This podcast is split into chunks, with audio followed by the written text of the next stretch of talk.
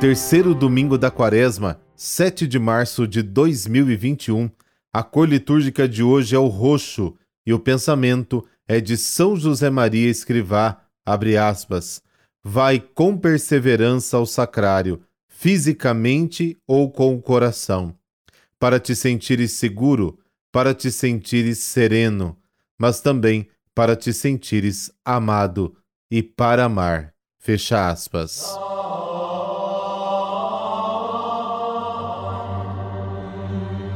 Pelo sinal da Santa Cruz, livrai-nos Deus Nosso Senhor dos nossos inimigos.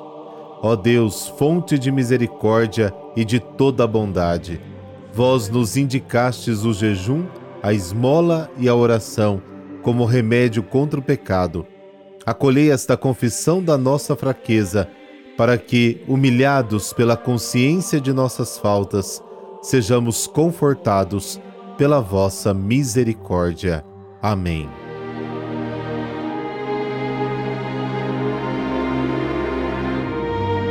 João, capítulo 2, versículos de 13 a 25.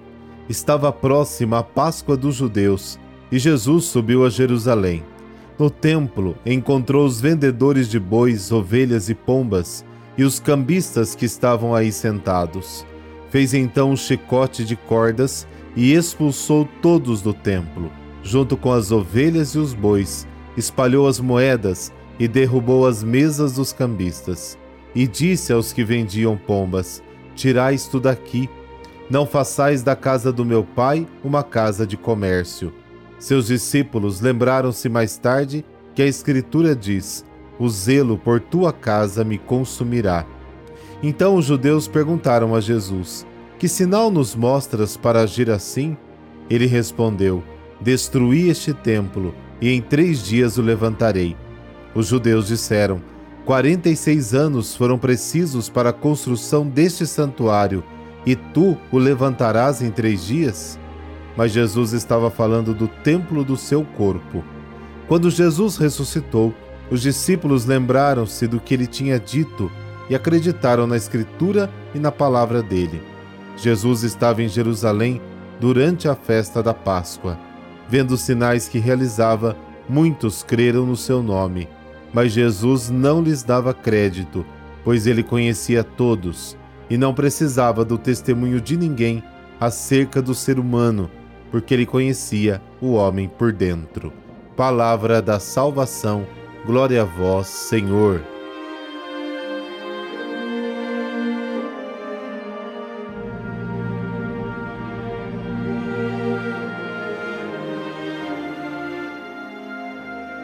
No Templo de Jerusalém, Jesus encontra comerciantes de gado e cambistas que defendem seus próprios interesses atrás dos seus balcões. Eles trocam o dinheiro impuro dos peregrinos com a figura do imperador em moedas reconhecidas como puras, para com isso pagar a taxa anual do templo.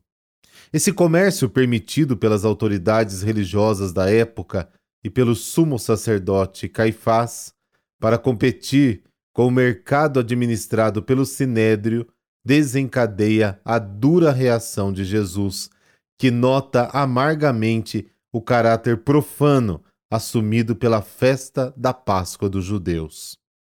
O evangelista nos apresenta Jesus como o açoitador dos vícios e más ações.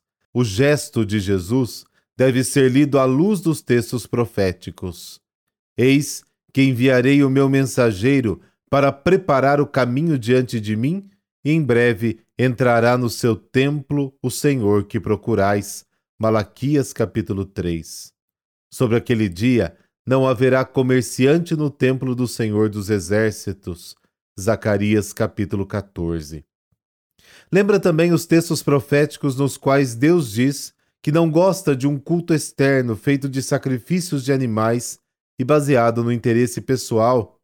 Amós capítulo 5, Isaías capítulo 11, Jeremias capítulo 7.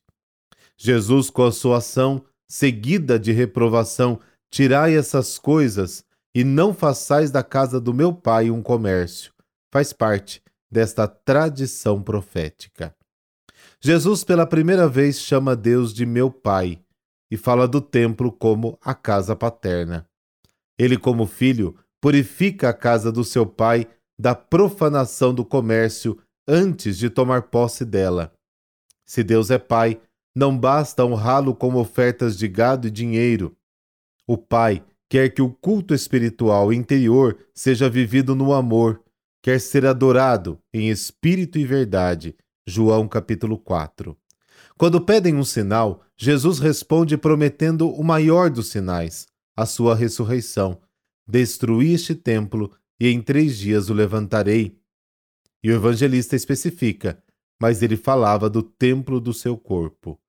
Cristo ressuscitado é o novo templo, o único lugar da presença de Deus entre os homens, o templo do qual jorra uma fonte de água viva.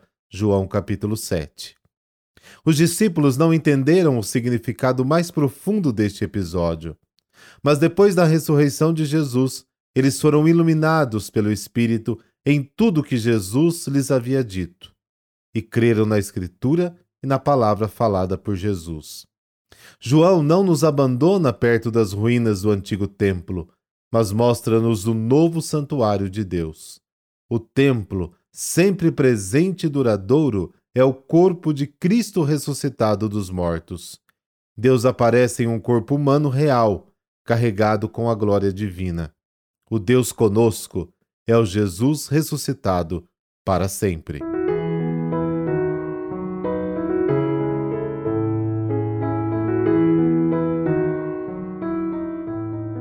E hoje a igreja celebra Santa Perpétua e Santa Felicidade. Neste dia, a igreja entra em comunhão com os santos do céu, rezando: Ó Deus, pelo vosso amor, as mártires Perpétua e Felicidade resistiram aos perseguidores e superaram as torturas do martírio. No ano 202, o imperador Severo mandou matar os cristãos que não quisessem adorar os falsos deuses. Perpétua estava celebrando uma reunião religiosa em sua casa quando chegou os guardas do imperador e a levou prisioneira, junto com a sua escrava Felicidade. Perpétua era uma jovem mãe de 22 anos que tinha um bebê de poucos meses. Pertencia a uma família rica e muito estimada por toda a população. Enquanto estava na prisão, a pedido de seus companheiros mártires, foi escrevendo um diário de tudo o que ia acontecendo. Felicidade era uma escrava de Perpétua. Era também muito jovem, na prisão deu à luz a uma menina, que depois os cristãos se encarregaram de criar muito bem. Na prisão escreveu Perpétua: Fiquei horrorizada, nunca tinha experimentado tal sensação de escuridão. O calor era insuportável e éramos muitas pessoas em um subterrâneo muito estreito. Parecia que ia morrer de calor e de asfixia, e sofria por não poder ter junto a mim o meu filho, que era de tão poucos meses e que necessitava muito de mim. O que eu mais pedia a Deus era que nos concedesse a graça de sofrer e lutar por nossa fé. Então chegou seu pai, o único da família que não era cristão, e de joelhos lhe rogava e lhe suplicava que não persistisse em chamar-se cristã que aceitasse a religião do imperador, que o fizesse por amor a seu pai e a seu filhinho. Ela se comovia intensamente, mas terminou dizendo-lhe: Pai, como se chama esta vasilha que há aí na sua frente? Uma bandeja, respondeu o pai. Pois bem, essa vasilha deve ser chamada de bandeja, e não de pote ou colher, porque é uma bandeja. E eu sou cristã, não posso me chamar pagã nem de nenhuma outra religião, porque sou cristã e quero ser para sempre. E acrescento o diário escrito por Perpétua. Meu pai era o único da minha família que não se alegrava, porque nós íamos ser mártires por Cristo. Felicidade grávida alcançou a graça que pedia, já que seu filho nasceu antes do martírio. Um carcereiro debochava, dizendo: Agora se queixa pelas dores do parto e quando chegarem as dores do martírio, o que fará? Ela respondeu: Agora sou fraca, porque sofre a minha pobre natureza. Mas quando chegar o martírio, a graça de Deus me acompanhará e me encherá de força. encheu-se de júbilo por poder sofrer o martírio juntamente com seus companheiros. Batizadas na prisão, Santas Perpétua e Felicidade foram condenadas pela firmeza da fé. Foram lançadas na arena, onde uma vaca furiosa as feriu. Ao ver a jovem mãe atirada em um lugar para o outro e o leite gotejando de seus seios, o povo horrorizou-se, pedindo o fim do espetáculo. Depois disso, foram degoladas. O ano era 203.